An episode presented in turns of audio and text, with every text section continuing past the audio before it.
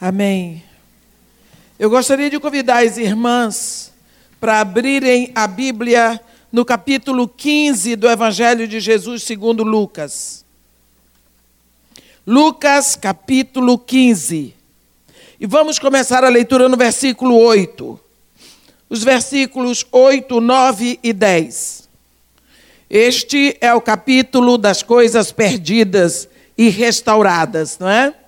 Então, a partir do versículo 8, está escrito assim: Ou qual é a mulher que, tendo dez dracmas, se perder uma, não acende a candeia, varre a casa e a procura diligentemente até encontrá-la? E, tendo achada, reúne as amigas e vizinhas, dizendo: Alegrai-vos comigo, porque achei a dracma que eu tinha perdido. Eu vos afirmo que, de igual modo, há júbilo diante dos anjos de Deus por um pecador que se arrepende. Amém. Nós sabemos que Jesus aqui estava sendo criticado fortemente pelos fariseus e pelos escribas, porque ele simplesmente se aproximava, deixava que os pecadores, que os publicanos se aproximassem.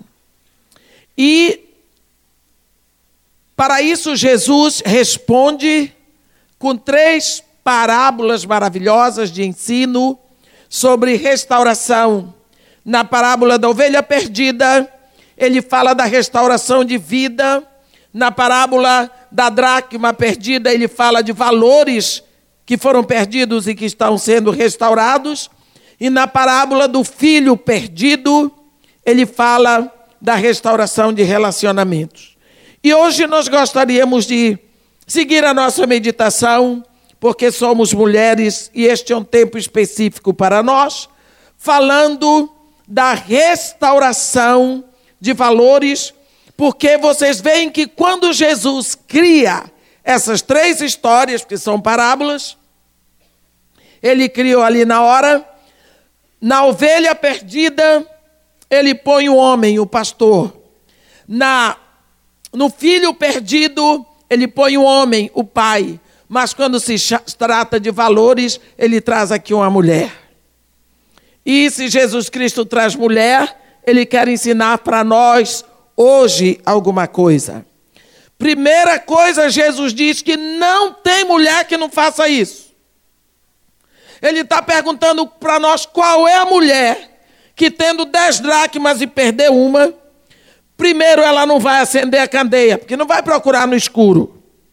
Segundo, ela vai varrer a casa. Então, ela vai buscar uma vassoura. E vai procurar e não vai desistir até encontrar.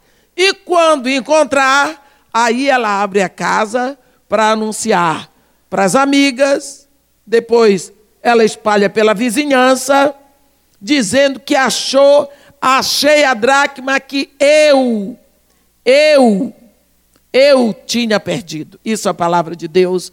Desta não é a dracma que estava perdida, mas que eu tinha perdido. Essa é a palavra de Deus. Esse eu aqui é muito importante. Então,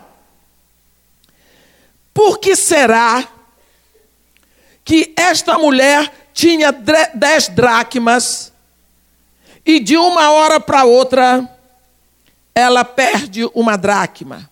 Mas quando esta mulher perde esta dracma, algumas coisas vêm à tona. Primeiro, havia escuridão, porque ela precisou acender uma luz.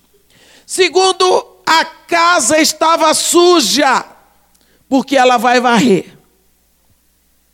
Não é? E a Bíblia diz que ela tem certeza de que ela tinha perdido a dracma dentro de casa, não foi no quintal, não foi lá na rua, era dentro de casa. Nós sabemos que dracma é valor, dracma é dinheiro.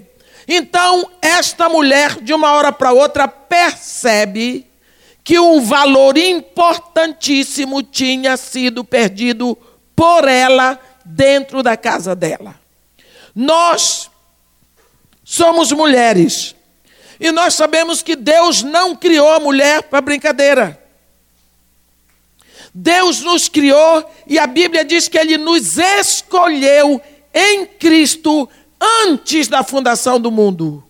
Mas Ele não nos escolheu para sermos mais ou menos, Ele nos escolheu para sermos santos e irrepreensíveis perante Ele. Porque perante o mundo é fácil ser santo. Eu dou uma de santinha, carrego a Bíblia na mão, falo versículo bíblico e todo mundo pensa que eu sou santa. Mas Deus está nos chamando a sermos santos e irrepreensíveis perante Ele, que vê todas as coisas a todos os momentos na nossa vida. Agora, esse Deus que nos chama, antes da fundação do mundo para sermos santos, Ele nos guarda no seu coração e resolve que vai nos colocar como filhas dele, como igreja de Jesus Cristo, aqui neste mundo, para sermos a igreja do século 21, para sermos mães dos futuros pastores, dos futuros evangelistas, dos futuros apóstolos, dos futuros mestres, dos futuros santos da futura igreja. Ora, será que Deus não sabe que nós vamos viver numa época pervertida? Será que Deus não sabe que Ele vai nos colocar aqui numa época os valores morais já estão todos jogados no lixo? Então, será que Deus, sabendo em que época nós estamos vindo, Ele já nos preparou tudo para nós? Será que Deus não está nos chamando a tomar uma posição mais séria em face dos valores eternos da graça, da misericórdia, da salvação? Então, esta mulher percebeu que havia um valor na casa dela que simplesmente tinha desaparecido.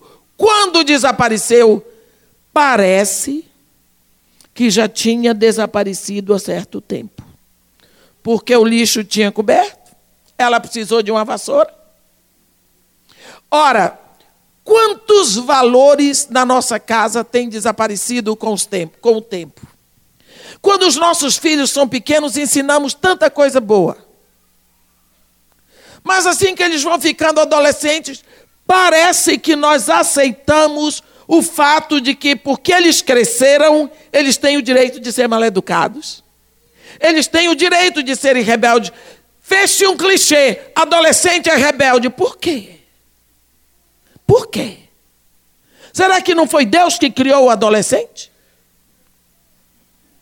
Ou será que o adolescente tem o direito e o dever de ser perdido? Alguma coisa foi introduzida na nossa mente que aceitamos a maldição da rebeldia à medida que os nossos filhos vão completando 10 anos. Eu quero lhe perguntar por quê? Ah, porque a psicologia diz: aonde foi que a psicologia deu certo? Eu fui psicóloga. A psicologia cuida da alma, da psique. Psicologia é o estudo dos fenômenos que se passam na nossa psique. Mas o homem, desde o pecado, ele só tem psique e corpo, porque morreu nele o espírito. Mas nós somos seres espirituais além de psíquicos. E os nossos filhos têm que serem filhos, pessoas espirituais. E, portanto, o que vigora para a vida deles é a vida espiritual acima da vida psicológica. Então, nós não podemos aceitar que os nossos filhos sejam dirigidos como qualquer ímpio. Porque quando nós aceitamos isso, nós abrimos a nossa vida para que os valores, as dracmas fiquem perdidas dentro da nossa casa. Um dia nós entregamos a nossa vida a Jesus. Eu tenho estudado ultimamente muito e entrado profundamente na vida de Oséias. E nós sabemos que a profecia de Oséias é um tremendo cântico da fidelidade, do amor de Deus e da infidelidade do seu povo. Então, há um momento no capítulo 2 em que a Bíblia deixa claro que houve um casamento. E este casamento aconteceu entre Deus e Israel. Por isso, Israel é tida como a noiva, é tida como esposa, como hoje é a igreja. E acontece que quando Deus tira a sua noiva do Egito, ele faz uma promessa de casamento.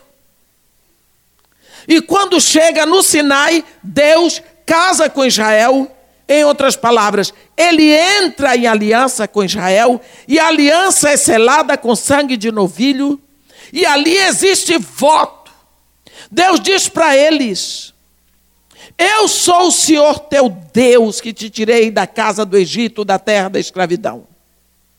Não terás outros deuses diante de mim? Sim. Lá no Sinai, Deus fala com eles e eles diz: Tudo que tu nos dizes, nós faremos, nós te obedeceremos. O povo falou e Deus então sela uma aliança, um casamento com esse povo.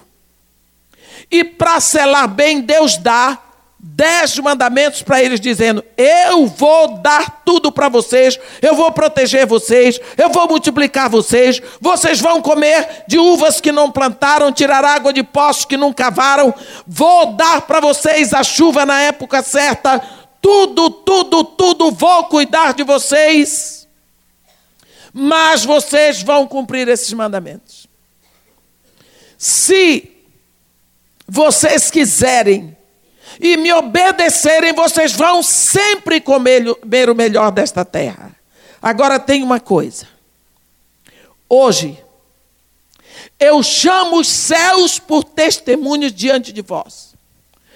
Como eu vou cuidar de vocês. E outra coisa, como todo marido tem o sonho e o prazer de dar um lar para sua esposa, Todo marido quer arrumar uma casa e deixar a casa para sua esposa.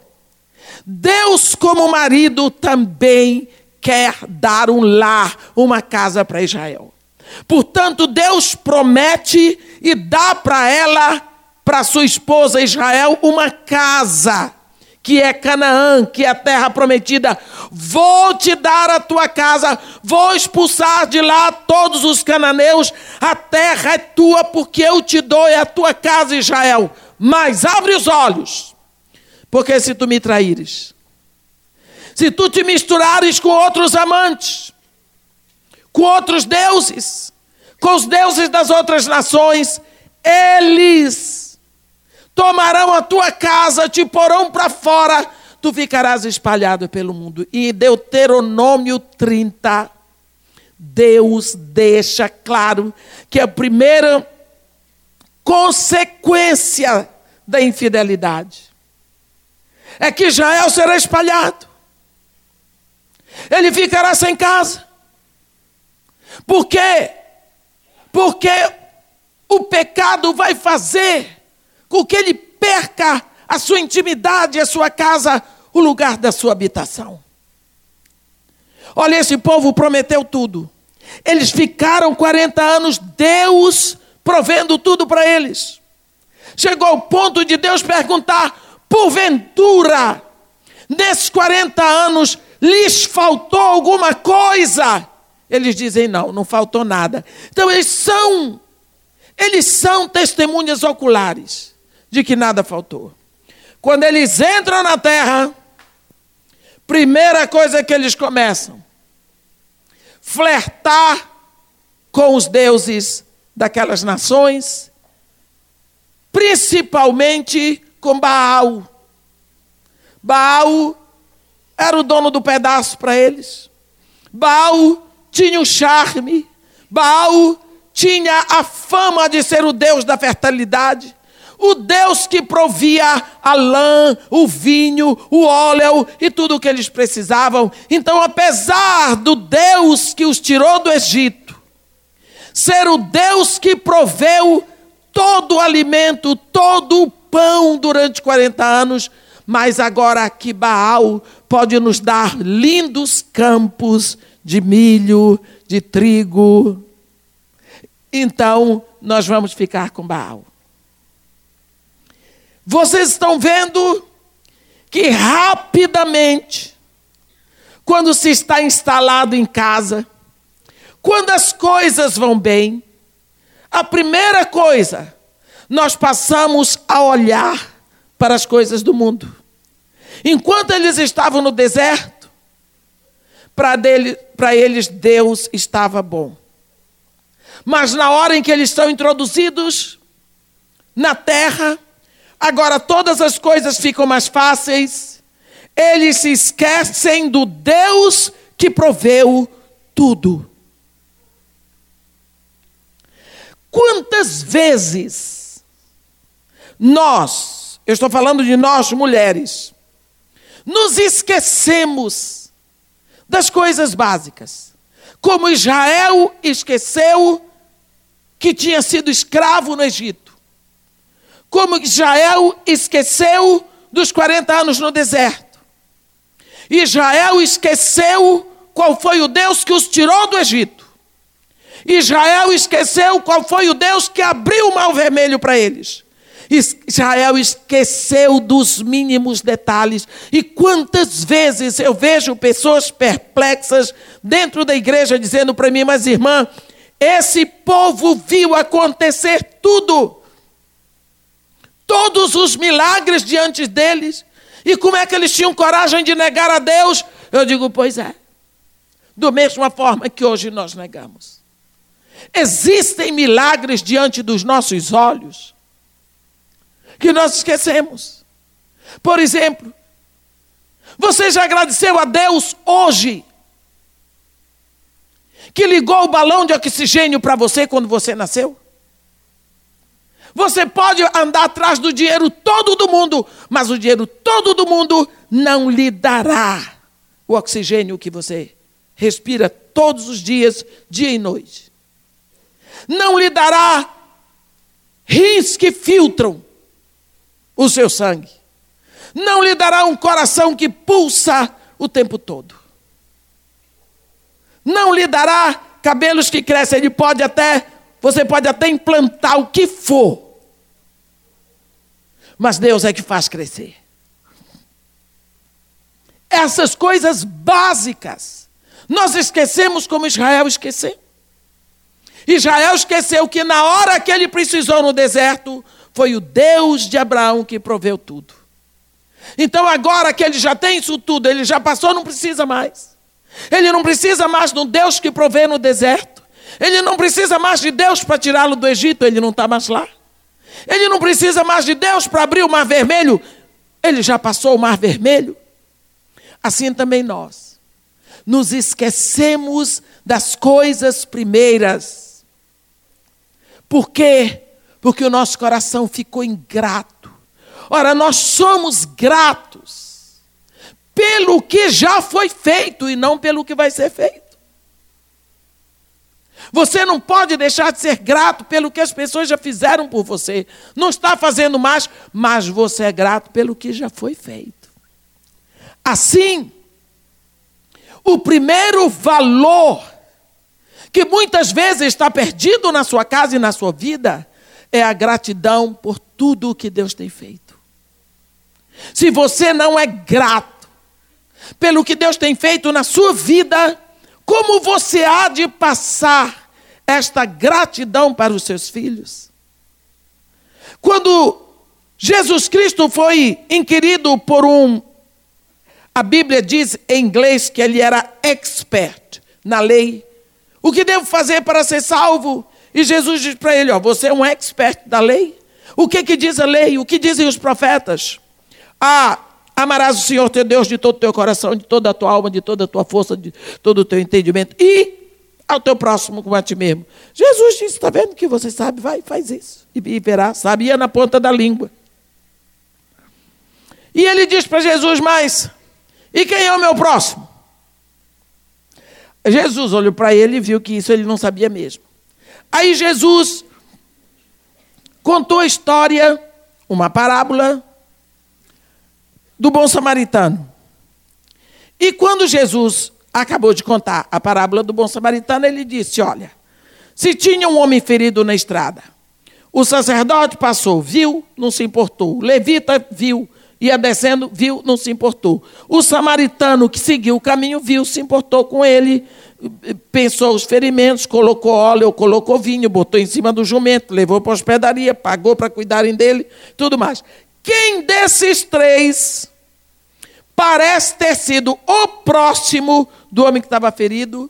E o intérprete da lei disse para ele: aquele que usou de misericórdia para com ele, ele disse: Ah, vai e procede tu de igual modo. Então, segundo o ensinamento do Mestre Jesus, o próximo é aquele que usa de misericórdia. Não é o ferido. O pobrezinho que está lá na rua não é o meu próximo. Eu é que tenho que ser o próximo dele. Eu é que tenho que usar de misericórdia para com ele. Então, eu uso de misericórdia para que o outro tenha gratidão.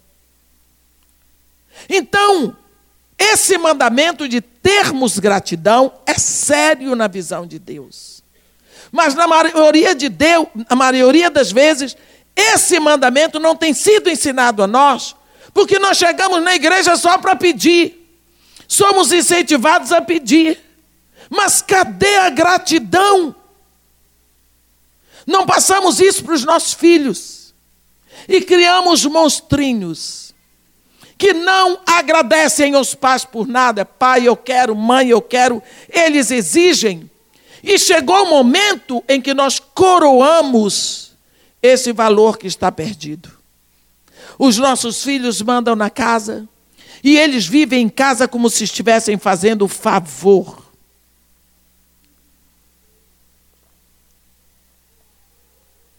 não tem gratidão. Eles é que mandam. O pedaço melhor do frango é para o filho.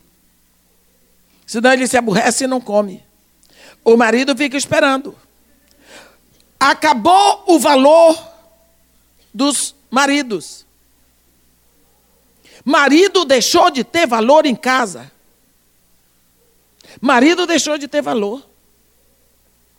Esta mulher, de uma hora para outra, alguém chamou a atenção dela em alguma coisa que ela disse: Ei, pera lá. Isso acontecia na minha casa. Mas agora não está mais acontecendo. Pode ser que o primeiro valor que você jogou fora foi o valor da honra ao seu marido. Quando você casou, você fazia as melhores coisas para ele. Você até se vestia melhor para se apresentar melhor a ele. Quando chegava a hora do seu marido chegar em casa, você estava tomada banho com o perfume que ele gosta, tudo pronto, porque seu marido ia chegar. Hoje não precisa. Por que é que tinha que piorar?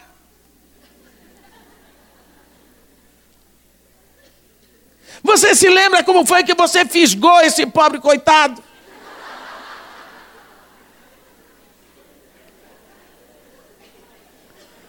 Olha ali o banho demorado, as colôniazinhas no ponto certo. Tem mulher que não está mais se preocupando nem com a roupa que põe para dormir com o marido e é marido dela, e vou dizer, e é o único que ela tem. Porque se tivesse três ou quatro, mas só tem um, e ainda não cuida. Eu vou dizer uma coisa para vocês. Vocês podem não acreditar no que eu estou dizendo, mas tem mulher que depois de uns anos de casada, ela toma um banho na hora de ir para a cama sai do banheiro cheirando a sabonete leve. É sim, vocês riem, mas é triste. Em vez de botar uma camisola decente para aquele pobre daquele homem, elas botam uma camisa de propaganda eleitoral. Daquelas que ganharam na propaganda. A cara do Lula, sim, vote no Lula. Ele fazendo um positivo sem um dedo. E o marido tem que aguentar. Abra seu olho, porque tem valor na sua vida que ficou perdido. É preciso você abrir seus olhos, porque assim como essa mulher tinha perdido uma dracma, um valor, e depois, quando se apercebeu deste valor, ele estava coberto pela poeira. Ela notou, segundo Jesus, que a casa estava na escuridão. Porque ela precisou da candeia. Como é que está a sua casa, minha irmã? Como é que está na sua casa? Você tem aberto os seus olhos para os valores? Você tem aberto seus olhos para os valores?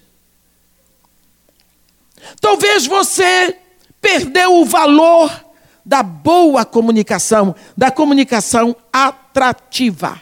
Não é atraente, é atrativa. Lembre-se da onde você caiu, arrependa-se. Lembra de como você falava com ele no tempo do namoro? do noivado, na lua de mel, no início do casamento, não foi isso que atraiu este homem?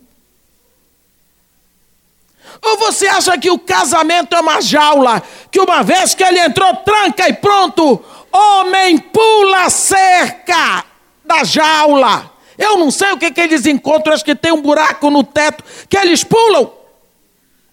Porque você acha que ele casou ele tem que aguentar com o seu mau gênio, o seu mau temperamento. Você mudou o tom da voz. Mudou o tom da voz. Deixa eu contar uma coisa para vocês. Todas as vezes que as pessoas vêm para mim com problema no casamento, eu ouço a esposa. E eu, eu ouço a esposa assim. Eu oro primeiro, porque eu não sei o que vai acontecer ali. Só Deus que sabe. Então eu oro e depois eu digo, minha filha, o que é que está acontecendo? A irmã, acho que meu casamento está no final. Por quê? Por causa disso, isso, isso, isso, isso, isso. Aí ela chora, ali uns oito minutos eu deixo, eu vou dando vazão. Ela, a, a maioria das pessoas me procura porque precisa chorar. Eu não cobro. Aí depois eu digo, mas minha filha, como é que você me casa com um homem desse? Mas irmã, ele não era assim, como é que ele era? Aí eu digo, como vocês se conheceram? Como vocês se conheceram? Ah, irmã, aí ela vai voltar a mente dela para uma época que nunca mais ela pensou, para o namoro. Aí ela vai contando e eu vou segurando a mente dela naqueles detalhes do passado, quando ela era feliz com ele. Aí vem o lixo, vai saindo, o entulho vai e o ouro vai aparecendo, a felicidade, a alegria, as emoções do passado. E eu venho trazendo a mulher pelo namoro, pelo noivado, e casamento, e lua de mel, até chegar no problema. Eu recolho aquele material e guardo no meu coração. Depois eu vou falar com o homem. Meu filho, sua esposa esteve aqui, ela me disse que vocês estão tendo um problema aí de relacionamento. Normalmente o homem diz assim, aí irmã, já fiz tudo o que tinha que fazer, não dá, eu prefiro acabar com isso mesmo, porque... Eu digo, mas meu filho, porque ele solta mais um pouquinho, eu disse, meu filho, só vou lhe fazer uma pergunta, não se aborreça comigo não, mas como é que você casou com uma mulher dessa? Você sabe o que 99,9% dos homens repetem? Sabe o que, que os homens dizem? Ela me enganou. Todos se consideram enganados. Eu estive orando e pedindo de Deus uma direção, porque é que os homens se sentem tão enganados desde o Éden. Desde o Éden, o homem é um eterno enganado. Eu acho que ele foi enganado por isso, sabe, minhas irmãs? Porque nós os atraímos com uma voz doce. Estudamos um tom de voz legal, um olhar encantador, um jeitinho tão ameno. E com o nosso jeitinho, nós fomos cercando, cercando. Depois que nós casamos, agora não precisa mais. E o homem vai se assustando, se assustando, se assustando, coitado. E depois ele quer fugir daquela situação. Vocês estão dizendo, puxa, mas a irmã está contra nós. Calma, vai melhorar.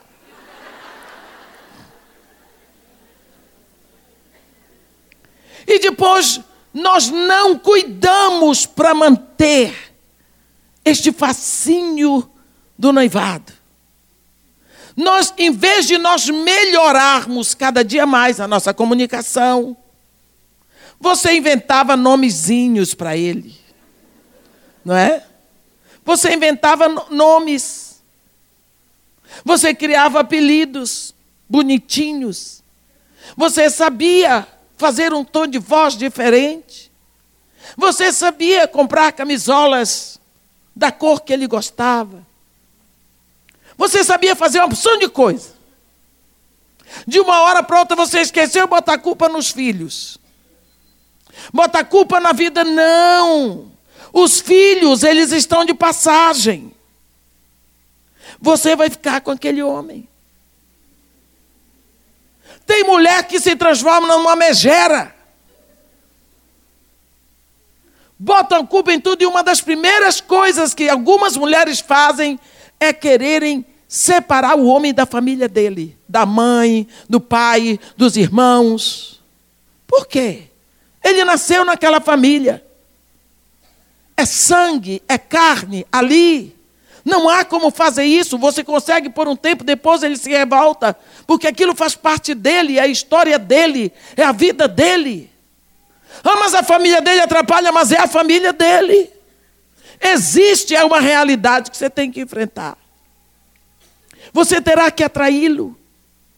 Pode ser que um dos valores que ficaram perdidos na sua casa seja exatamente essa comunicação atrativa, a palavra boa, a palavra que enriquece, a palavra que constrói, a palavra que dá fruto positivo. Às vezes você esqueceu que o seu marido precisa ser honrado dentro da sua casa. E por isso, você nunca mais fez uma coisa nova. Você nunca mais inventou um almoço especial para ele. Você nunca mais preparou o quarto, a cama, o banheiro, o pijama dele de alguma forma especial. Por quê? Porque você esqueceu. Você esqueceu que ele depende de você para isso. Olha, se o homem pudesse ser completo sozinho, Deus não teria criado a mulher. Deus criou a mulher porque Deus diz: não é bom que o homem esteja só. Porque se fosse bom, Deus não precisava ter criado a mulher. Mas tem homem que está casado e está sozinho. Tem até uma peça lá no Rio, é, no teatro agora. Não sou feliz, mas tenho marido. Qual será o valor que desapareceu da sua casa? E você ainda não percebeu, como esta mulher ainda não tinha percebido. E eu gostaria que você hoje perceba. Porque chegou um momento na vida dessa mulher, segundo Jesus Cristo, que ela percebeu que um dos valores, um das, uma das dracmas, tinha desaparecido. E ela pegou uma candeia. E a Bíblia diz que a candeia é a lâmpada, é a palavra de Deus, lâmpada para os meus pés, luz para o meu caminho é a tua palavra, Senhor. É preciso que a palavra de Deus seja a luz que nos dirige na nossa caminhada dentro de casa. Nós estamos passando um momento terrível. Ontem nós tivemos eh, o dia todo de oração, lamento, choro, por causa do que está acontecendo no Brasil. Cada dia mais se vêem as aberrações de madrasta com pai matando criança. Lá só se fala nesse último casal agora que matou os dois meninos, a madrasta com o pai. Os dois meninos pedindo socorro para as autoridades. Assim mesmo morreram. O, o rapaz, o lixeiro, que encontrou os sacos com os corpos, ele está sem poder trabalhar até agora, porque ele percebeu uma mãozinha do lado de fora. O delegado chora, chora sem parar, porque os meninos foram pedir socorro a ele. E ele não deu socorro. E quantas crianças têm acontecido? Eu sou testemunha do que se faz com criança numa favela. Essa história de abuso sexual, sempre com criança, pedofilia. Isso é uma coisa que está registrada. Registrada e ninguém mais toma frente, porque agora já estão considerando pedofilia como uma doença, então não pode mais prender pedófilo nenhum. Se é doente. Isso existe demais. Por que será? Que, que futuro? Que igreja é essa do futuro? De crianças, adultos que todos foram abusados na infância. O toque de um adulto no corpo de uma criança deixa marcas horríveis. A pessoa se sente suja e o pior de tudo é a culpa que fica. Porque um, co, um toque no corpo, meu irmão, dá prazer. É prazeroso. Qualquer criança que é tocada nas suas partes íntimas, ela sente uma dose de prazer. E ela fica se culpando por esse prazer a vida toda. E apesar dela ter sido violentada, ela não se considera violentada porque ela também teve prazer. E aí essa culpa vai andando junto com ela. E até que ela aceite Deus como Pai é muito difícil. Porque se o Pai tocou o meu corpo, Deus como pai pode me fazer mal? A Bíblia diz muito mais o sangue de Cristo que pelo Espírito eterno se entregou sem máculas a Deus, purificará as nossas consciências das obras mortas. Mas a coisa, uma das coisas mais difíceis de aceitarmos é a purificação da culpa. E os nossos filhos tem sido tocado de todo jeito, muitas vezes por uma babá, ou por um tio, ou por alguém na escolinha. Por quê?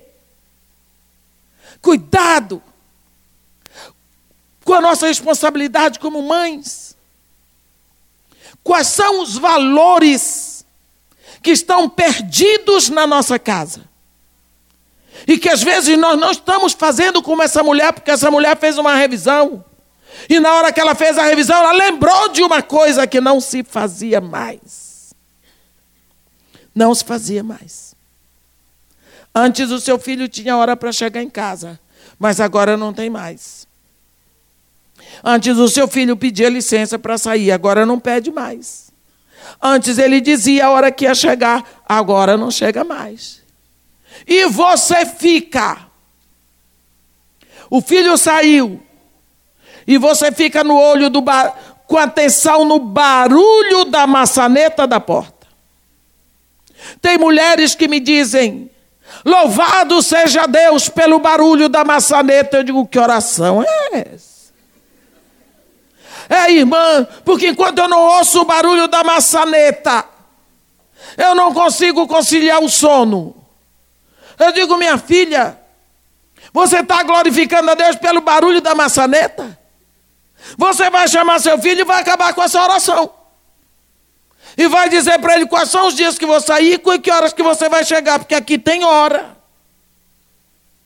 Uma senhora cristã foi me procurar para orar, para abençoar o filho dela, que tinha acabado de mudar para um apartamento pequenininho, irmã.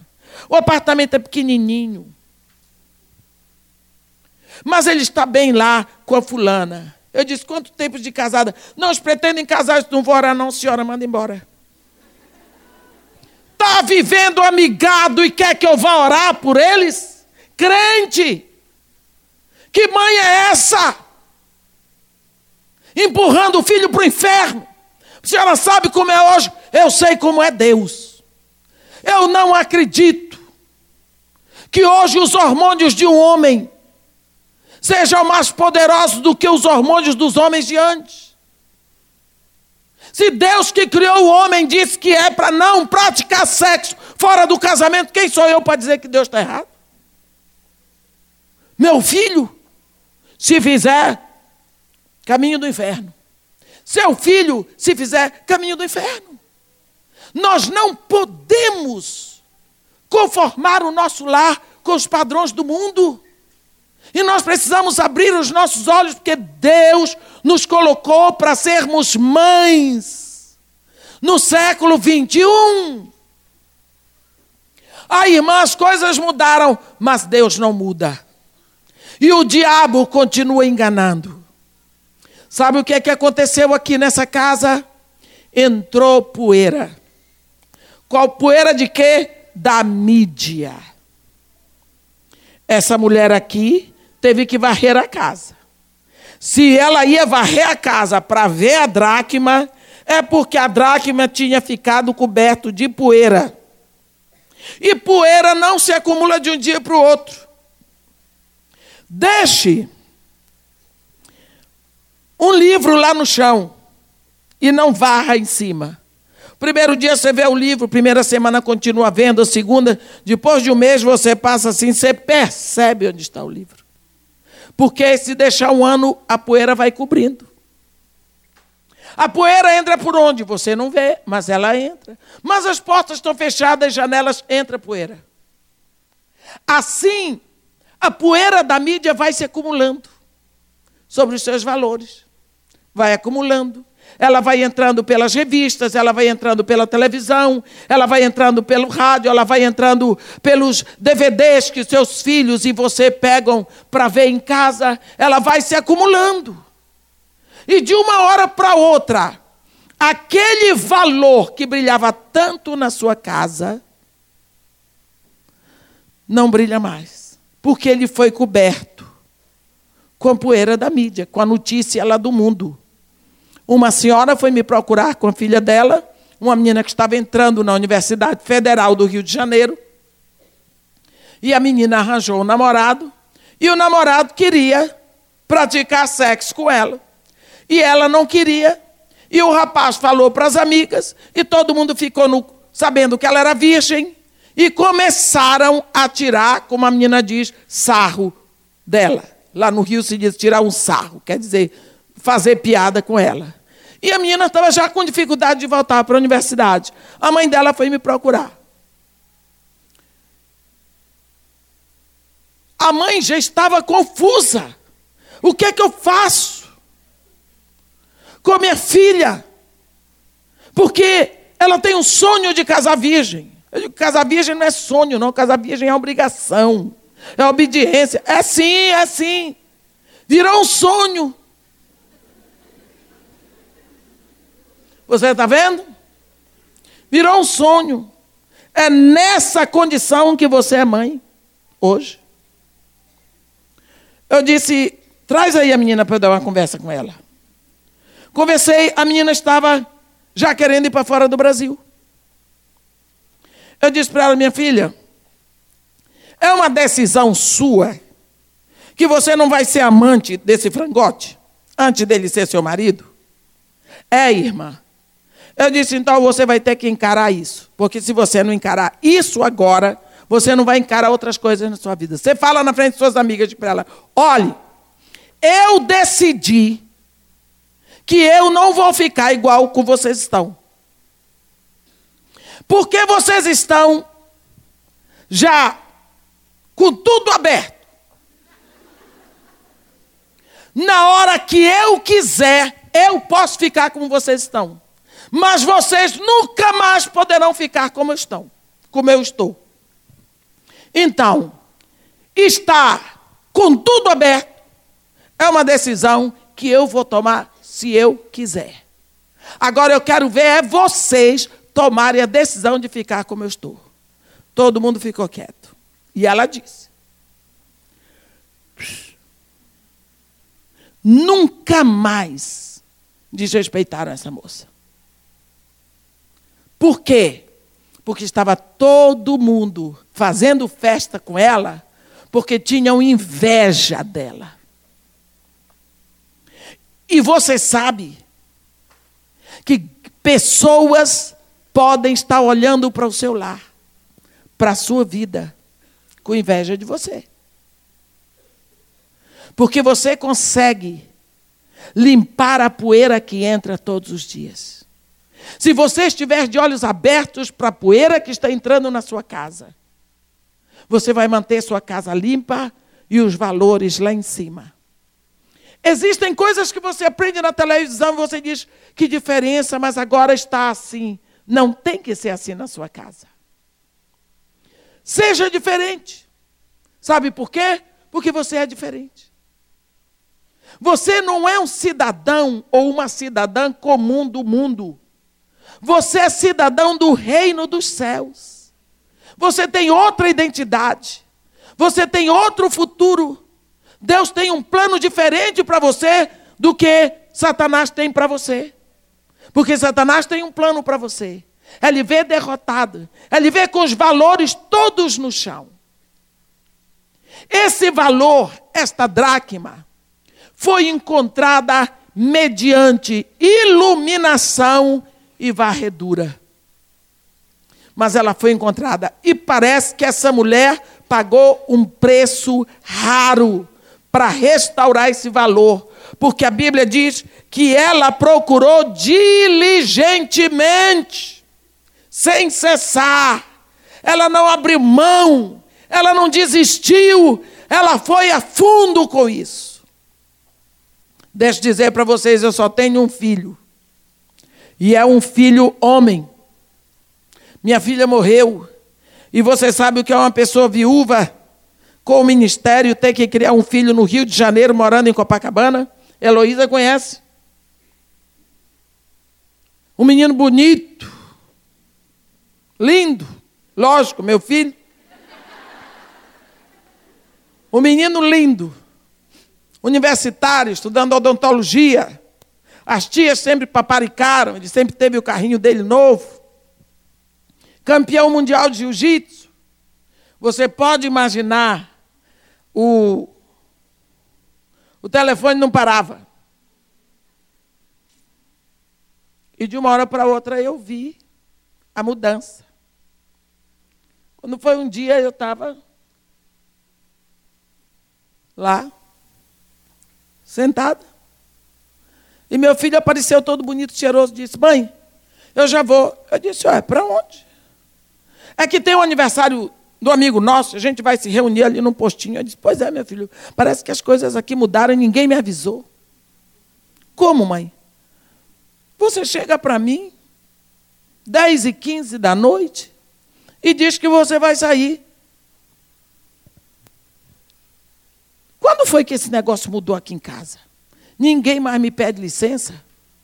Para que, é que eu sirvo aqui? Eu não tenho mais que permitir? Vai avisando assim que vai saindo e vai saindo? Não, não é assim não. Você não me pediu permissão, mas eu estou dizendo que não vai.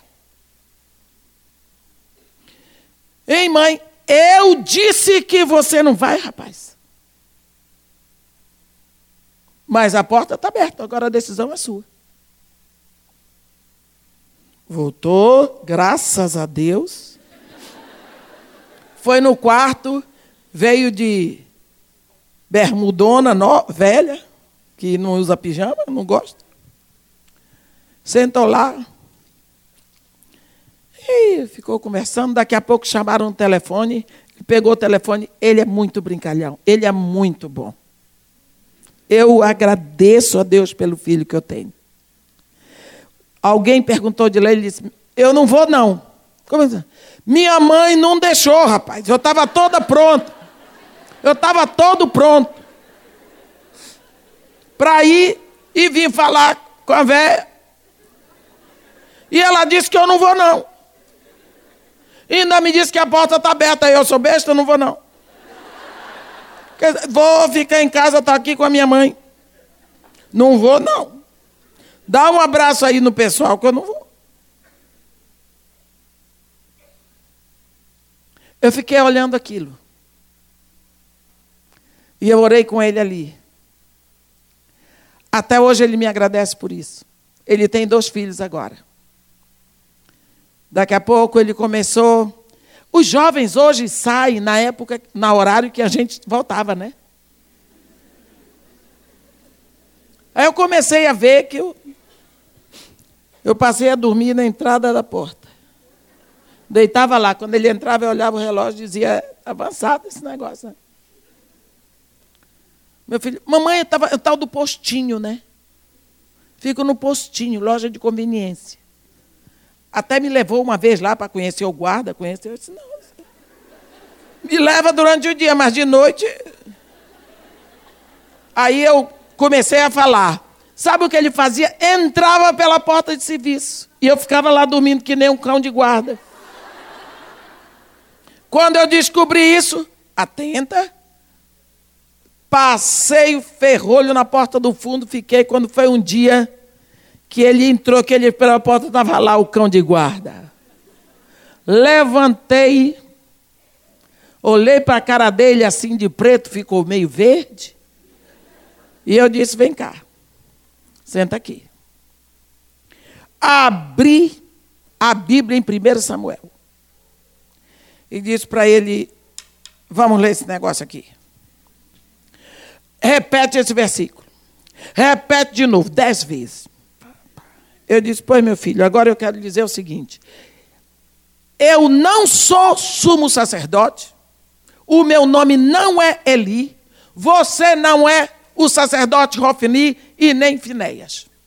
Eu não vou morrer morte de maldição por sua casa, causa. Eu estou lhe dizendo a partir de hoje. Ou você, onze e meia da noite, vai estar aqui dentro dessa casa, ou não entre mais. Não vou cooperar com isso. E agora, você vai orar comigo aqui e vamos fazer um voto se você passar desse horário, você vai para a rua amaldiçoado, porque eu não quero mais isso. Ele hoje me agradece por esse dia. Me agradece. Começou a namorar para casar, chamei os dois. Vai, qual é o voto? Qual é o problema? Vamos fazer voto de pureza até o casamento. E se houve impureza, tem que ter arrependimento, senão vocês vão ter um lar amaldiçoado, o casamento de vocês não vai dar, os filhos de vocês vêm sob maldição. Sabe por quê, meus irmãos? Porque o arrependimento é que cancela o pecado. Casamento não cancela pecado. Quem cometeu impureza no namoro e no noivado, entra para o casamento com pecado porque o casamento não anula o pecado cometido antes. Nós precisamos ter luz para a nossa casa. Não podemos simplesmente ser levados porque todo mundo faz. Essa mulher estava com problema dentro da casa dela, porque tinha entrado poeira, sujeira, tinha sujeira dentro da casa que cobriu valores. Às vezes você está com problema no seu casamento, porque existem valores que ficaram empoeirados, que estão escondidos, abafados, por causa de sujeira do mundo que entrou. E você batalha em oração quando Jesus Cristo diz que você tem que agir.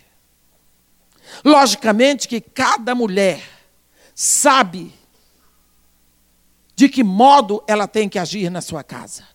Eu sabia que eu tinha que fazer aquilo com meu filho. Às vezes você diz, irmã, o que é que eu vou fazer? A minha filha fez aborto, o meu filho está vivendo com a mulher. Começa, minha irmã, a buscar a restauração dos valores. Lógico que seu filho está morando com uma mulher que não é esposa dele, você vai chegar lá e mandar os dois separarem, isso não é mais nem da sua conta de fazer isso, mas você tem que começar a orar e procurar estratégias. Vassoura e candeias, candeias são estratégias que nós usamos dentro da casa para restaurar valores. Ou você vai deixar como está? Se você deixa como está, você tem que olhar para a vida do sumo sacerdote Eli. O sumo sacerdote Eli, ele, ele repreendia os filhos dele, meus filhos, olha o que vocês estão fazendo, o que vocês estão fazendo não é certo, o povo todo está vendo como vocês se deitam com as mulheres que, que ministram à porta da tenda da congregação. Era ali tudo dentro da igreja, sabe?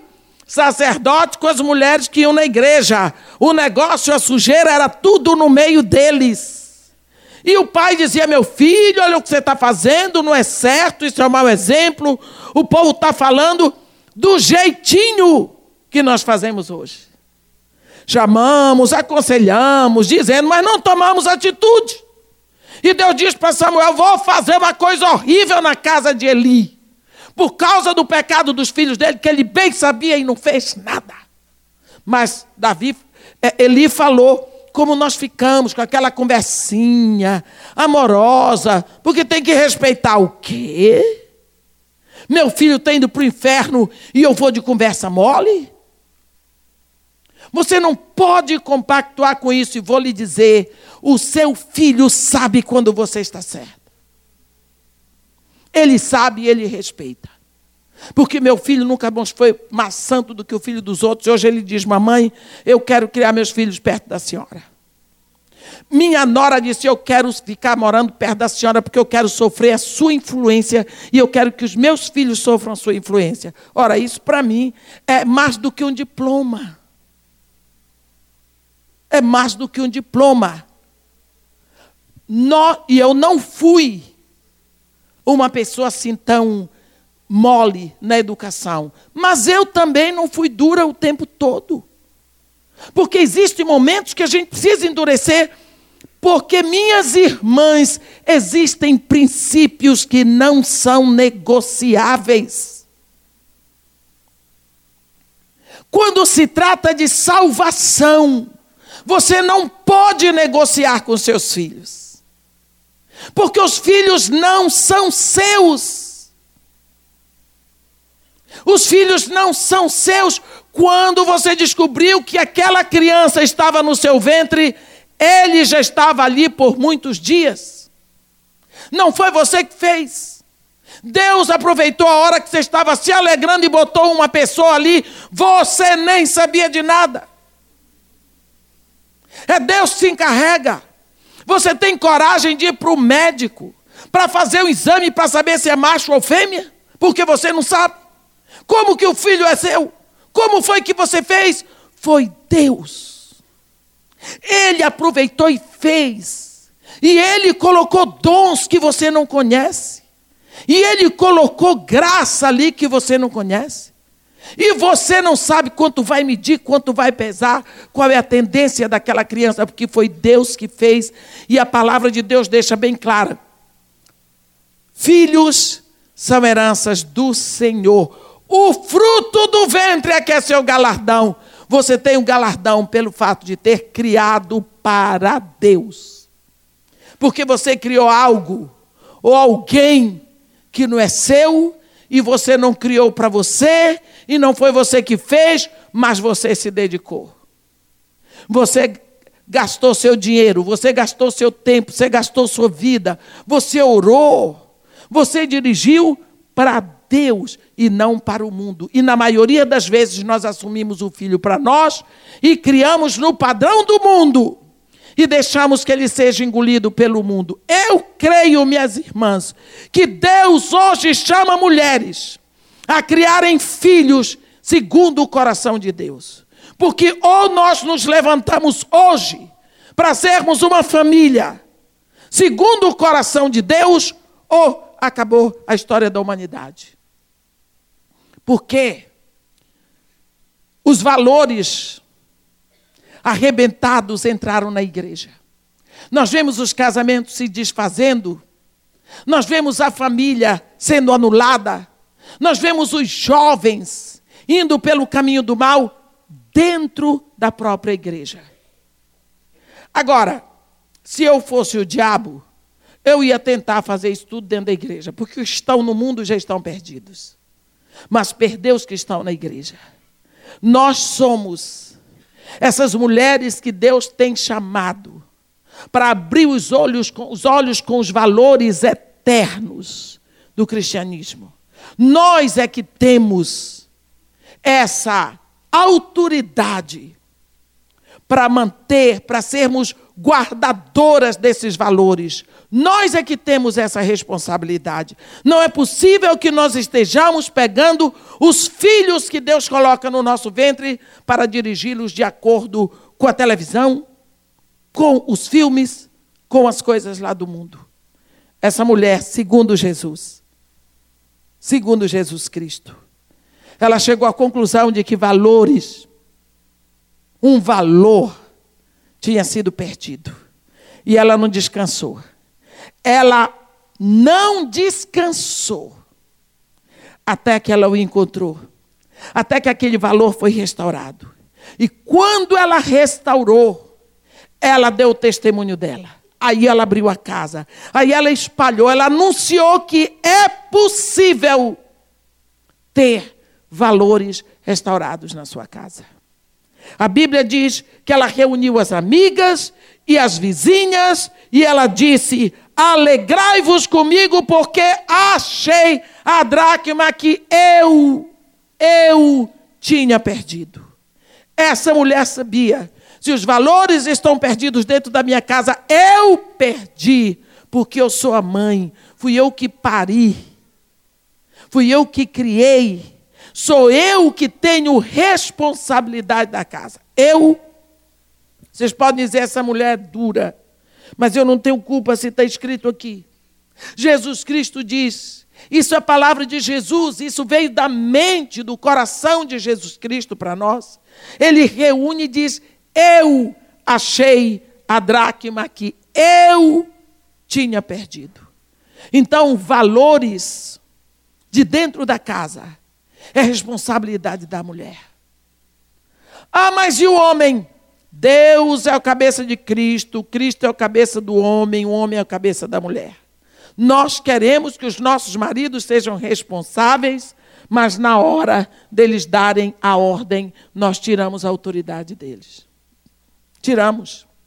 Há um momento na vida de Moisés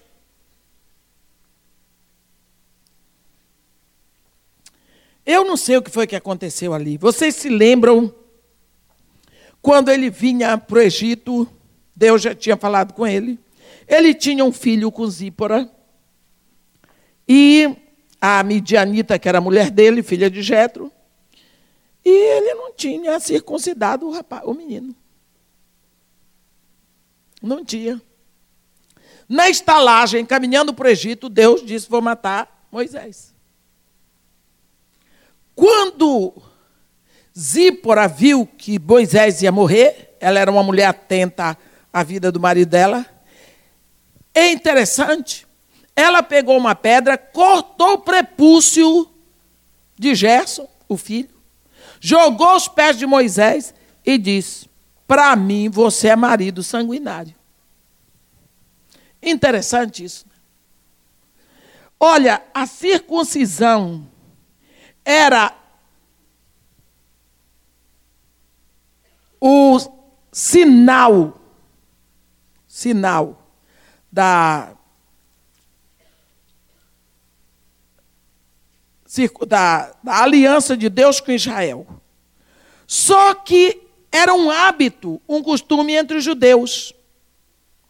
Mas não era um costume entre os midianitas. Agora, quem sabe Moisés, quando nasceu Gerson, ele não quis circuncidar o menino e Zípora disse: Não, não vai fazer isso com meu filhinho, não. Uma criança desse tamanho. Isso é um costume bárbaro dos judeus. É costume de povo escravo. Como é agora que você vai fazer uma coisa dessa com meu filhinho? Não vai fazer com ele, não. Não vai fazer isso com ele. Não é assim que a gente faz? É assim. É assim que a gente faz. A gente pede, a gente atrapalha. Na realidade, pensando bem, você pensa um homem com aquela mãozona enorme, não uma palmada, o homem é, é, é, homem é, é bicho forte. Não uma palmada no filhinho da gente. Ou então ele grita com aquela voz grossa, firme. E a criança fica apavorada, pequenininha. É horrível. É horrível. Você não teve nunca um problema desse com seu marido? Nunca. Nunca teve? Dele querer dar umas palmadas no seu filho. Eu me lembro que eu dizia para o meu filho: não deixa teu pai saber disso.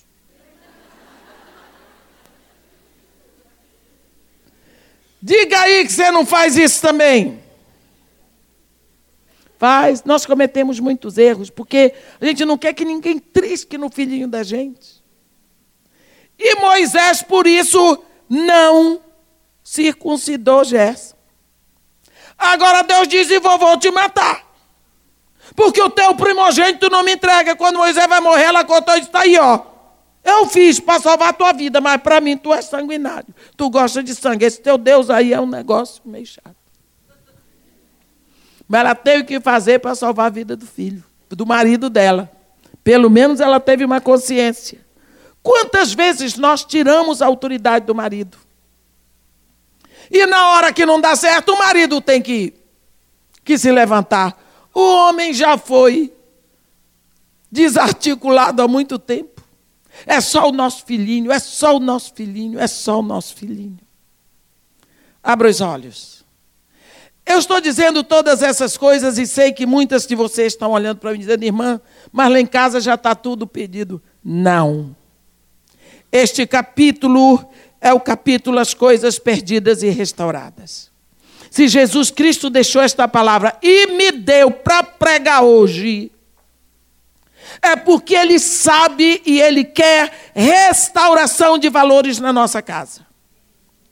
Tudo aquilo que foi perdido deve ser restaurado, porque nós tiramos esse tempo com Deus para termos a nossa consciência apurada na certeza de que Deus espera de nós uma posição firme como mulheres, filhos de Deus. Nós temos um chamado, minhas irmãs, e o nosso chamado é um chamado missionário dentro das nossas casas. Não é para sermos duras, mas é para sermos atentas. Olhe para dentro da sua casa e veja o que é que está faltando em questão de valores morais.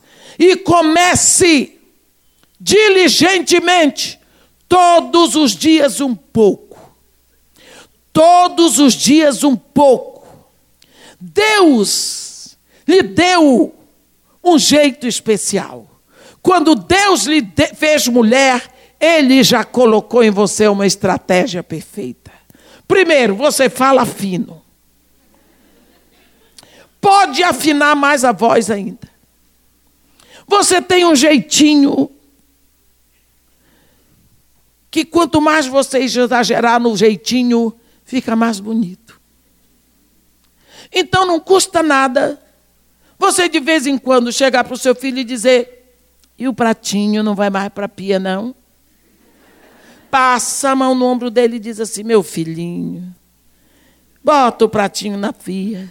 E vai devagar todo dia com ele, até o dia que ele pegar o prato e botar. Porque o seu filho diz que lhe ama. Mas ele deixa tudo para você fazer. O seu marido beija você lá no, na porta da casa e diz: Te amo. Aí você volta e vai para o banheiro, está tudo espalhado. Se ele lhe amasse, faria aquilo.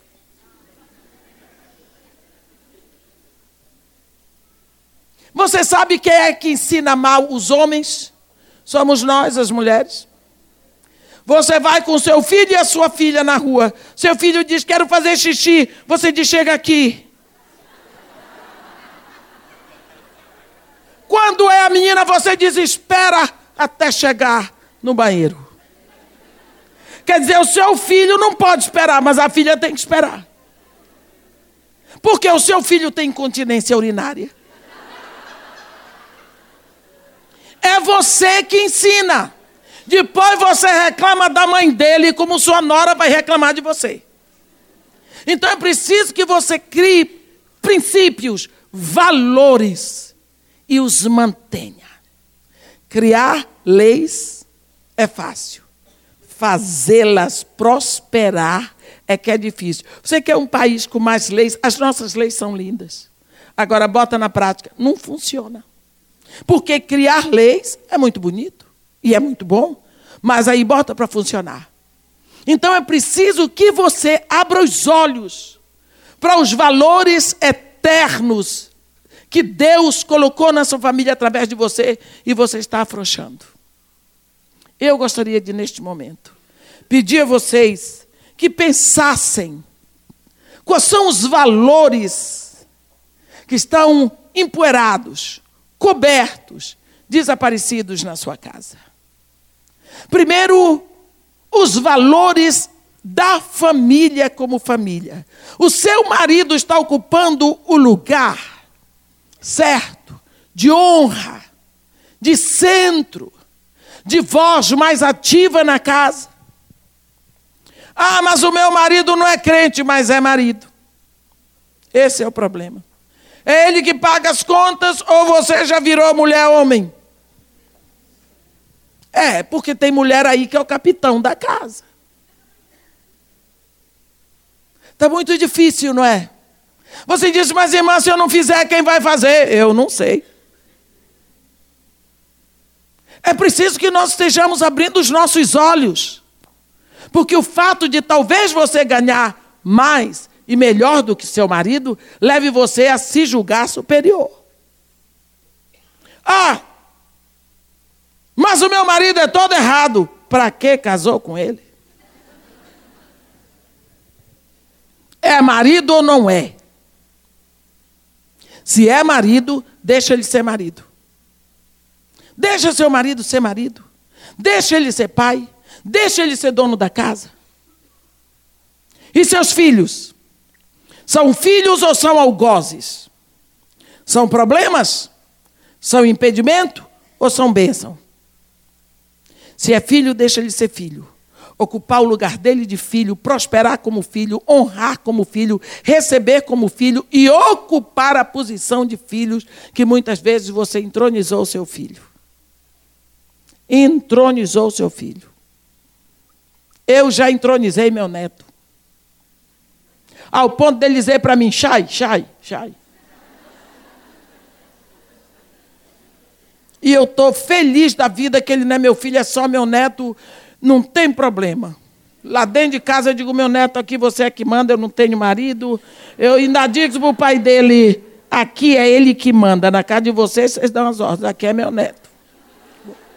Não tem que educar neto. Quem é avó sabe disso, não é, Heloísa? Neto é diferente. Quem tem que educar não é avó. Quem tem que educar é mãe e pai. E isso eu já fiz no melhor que pude. cometi os erros que a gente sempre comete. Deus sabe que nós vamos cometer erros porque nós somos pecadores. Mas pelo menos teve a boa vontade. E deixe você ser a esposa, a mãe. Deixa você ser a dona de casa. Deixa você abrir os olhos e ter os cuidados necessários para que a sua casa ande bem. Às vezes a gente olha para a nossa vida e diz: Meu Deus, eu fiz tudo errado. Já estraguei tudo. Deus sabe que Ele está lidando com pecadores. Não é? Deus sabe que nós vamos cometer erros. Quando você casou, você não sabia como ser esposa. Você começou a ser esposa quando voltou da lua de mel. Não é? Você começou a ser dona de casa pela primeira vez. Quando você casou, você engravidou, você teve o primeiro filho, como que você sabia o que é ser mãe se você nunca tinha feito isso? Então você cometeu todos os erros e vai cometer erros, e Deus sabe disso. Por isso que Ele lhe pede que você confie nele que você esteja aos seus pés, porque você, neste exato momento, não sabe onde está seu filho, mas Deus sabe. Você não sabe quais são os amigos que estão em volta do seu filho, mas Deus sabe. Você não sabe o lugar onde seu filho está, os perigos que tem ali, as bênçãos que tem, mas Deus sabe. Por isso, de mãos dadas com Deus. De mãos dadas com Deus, dependendo de Deus, porque você não conhece seu filho, mas Deus conhece. Ah, eu conheço meu filho um pouquinho só porque filho é uma mina difícil de penetrar. Eles nos conhecem e sabem as nossas brechas. Sabem como conseguir as coisas. Seja filho homem, seja filha mulher, eles são as maravilhas. Que seria da nossa vida sem os nossos filhos? Não é? Porque é uma alegria é uma alegria. Nós precisamos agradecer a Deus que nos deu essa incumbência, apesar de todos os nossos limites, de todos os erros que nós cometemos. Vamos pedir a Deus agora socorro. Vamos pedir a Deus agora perdão. Vamos pedir a Deus agora livramento. Vamos pedir a Deus agora que nos dê uma consciência de estratégias para restaurarmos os valores que foram perdidos, para buscarmos de volta, para que o nosso lar seja um lar segundo o coração de Deus. Aqueles filhos que estão aparentemente perdidos, que sejam restaurados. Aqueles que estão dentro de casa, que permaneçam bem. Aqueles que estão fora da igreja, que venham. E os que estão dentro da igreja, que permaneçam na igreja e cresçam para a glória de Deus. Vamos pedir a Deus pelos nossos filhos, pelo nosso lar, pelos maridos, mas irmãos, ou separada, não tem problema. Não tem problema. Ore. Tem mulheres que são viúvas e querem casar. Outras são solteiras e querem casar. Peça a Deus. Peça a Deus. Pedir não faz mal. Mas não esqueça de, no final da oração, dizer: Não seja feita a minha vontade, mas a tua que está no céu. Porque a coisa mais triste é um casamento quando não está na bênção de Deus. Qualquer coisa fora da bênção de Deus é maldição. Então vamos orar agora. Eu sei que para um primeiro dia de congresso, essa palavra pode ter sido muito dura. Mas é melhor começar por aqui. Deus está esperando de nós que nós comecemos a pensar como está a nossa casa. E desta casa, essa casa física, então amanhã nós começamos a olhar a nossa casa espiritual. Quais são os valores eternos do nosso coração que têm sido perdidos e Deus quer que sejam restaurados. Vamos orar. Senhor Deus nosso Pai. Louvado e glorificado seja o teu nome, Senhor. Porque tu nos criastes e nos fizestes mulheres. E isso foi uma escolha tua, Senhor. Porque tu crias, tu determinas, tu promoves. Porque tu és Jeová Elohim, único Deus Criador. Em ti está todo o poder da criação. E quando tu nos fizestes mulheres lá no ventre da nossa mãe, tu tinhas um projeto para nós, como filhas, como ovelhas, como esposas, mães, irmãs, avós, na tua igreja hoje no século 21. Senhor, nós reconhecemos que, apesar de termos, estarmos andando contigo, muitas coisas têm nos passado despercebidas. E pela influência da nossa cultura, e às vezes por falta de coragem, os valores da nossa família têm sido dissipados. E neste momento nós chegamos a Ti, Senhor, e nos prostramos aos Teus pés, te pedindo perdão pela nossa inércia, te pedindo perdão porque nós temos sido muito flegmáticas na educação dos nossos filhos, nós temos permitido que muitas coisas aconteçam, coisas que não são do teu agrado. Nós temos deixado que os nossos filhos andem por um caminho muito mais perigoso do que deveriam andar.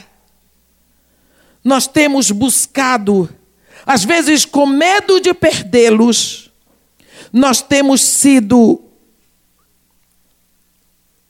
até que pecaminosas na educação. Pai querido, nós queremos te pedir perdão. Reconhecemos que esses filhos não são nossos, que eles são teus e que é para ti que, que, que estamos criando. Portanto, agora, ó Pai, do mesmo modo como tu os colocaste no nosso ventre, nós te pedimos que o mesmo poder possa operar na vida deles agora, onde quer que eles estejam. Neste momento, ó Pai, tu que és o único Deus que responde com fogo, Derrama o fogo da tua presença na vida dos nossos filhos, onde quer que eles estejam. E faz com que eles sejam purificados, com que eles brilhem a tua glória. Cerca-os, ó Pai, de tal maneira que os maus amigos se afastem deles, que as más companhias não o toquem, e que eles sejam, ó Pai, atraídos para ti. Abre os olhos dos nossos filhos para que eles olhem para ti. Dá-nos, ó Pai, o fortalecimento necessário para nós olharmos a nossa casa, a nossa família e descobrirmos os valores que foram se dissipando com o passar dos dias, dos anos, e dá-nos coragem e o desejo da restauração. Estende o teu braço sobre a nossa casa, toma-nos nos teus braços eternos, fortalece-nos com um espírito novo, empreendedor, para que nós possamos resplandecer como filhos teus neste mundo tão absolutamente tenebroso. Ó oh, Pai querido, em nome de Jesus, Dá-nos força e coragem para buscarmos estratégias específicas tuas para limparmos a nossa casa de tudo aquilo que entrou, dos nossos questionamentos, da nossa vida desregrada, da falta da oração, do desrespeito, e de quantas verdades teríamos que dizer em casa, mas não podemos, com medo de sermos confrontados por causa da nossa vida. Ó oh, Pai querido, em nome de Jesus. Quando Jesus fala essa parábola, ele coloca sobre os nossos ombros, como mulheres, a responsabilidade pelos valores da família. E, Pai querido, nós te confessamos que quantas vezes nós temos jogado essa responsabilidade nos ombros dos outros, ou da escola, ou da igreja, ou do governo, ou do mundo, ou da época, nós temos muitas e muitas desculpas para explicar o desvio da nossa casa, da nossa família. Mas de acordo com a palavra de Jesus Cristo, a responsabilidade é nossa. E por isso nós trazemos o nosso coração aos teus pés neste momento. E te pedimos perdão, ó Pai. Perdão pela nossa inércia. Perdão pelo nosso desinteresse. Perdão, ó Pai, porque não temos olhado para a nossa casa com os olhos que tu queres que olhemos. E por isso, ó Pai, nós te pedimos perdão. E te pedimos, ó Pai, que tu fortaleças o nosso coração, os nossos joelhos cansados, e que nos deis o espírito de sabedoria, de conhecimento do temor de Deus, para que nós possamos ter uma casa completamente restaurada para a glória do teu nome. Isso é o que nós te pedimos e te agradecemos em nome de Jesus. Amém.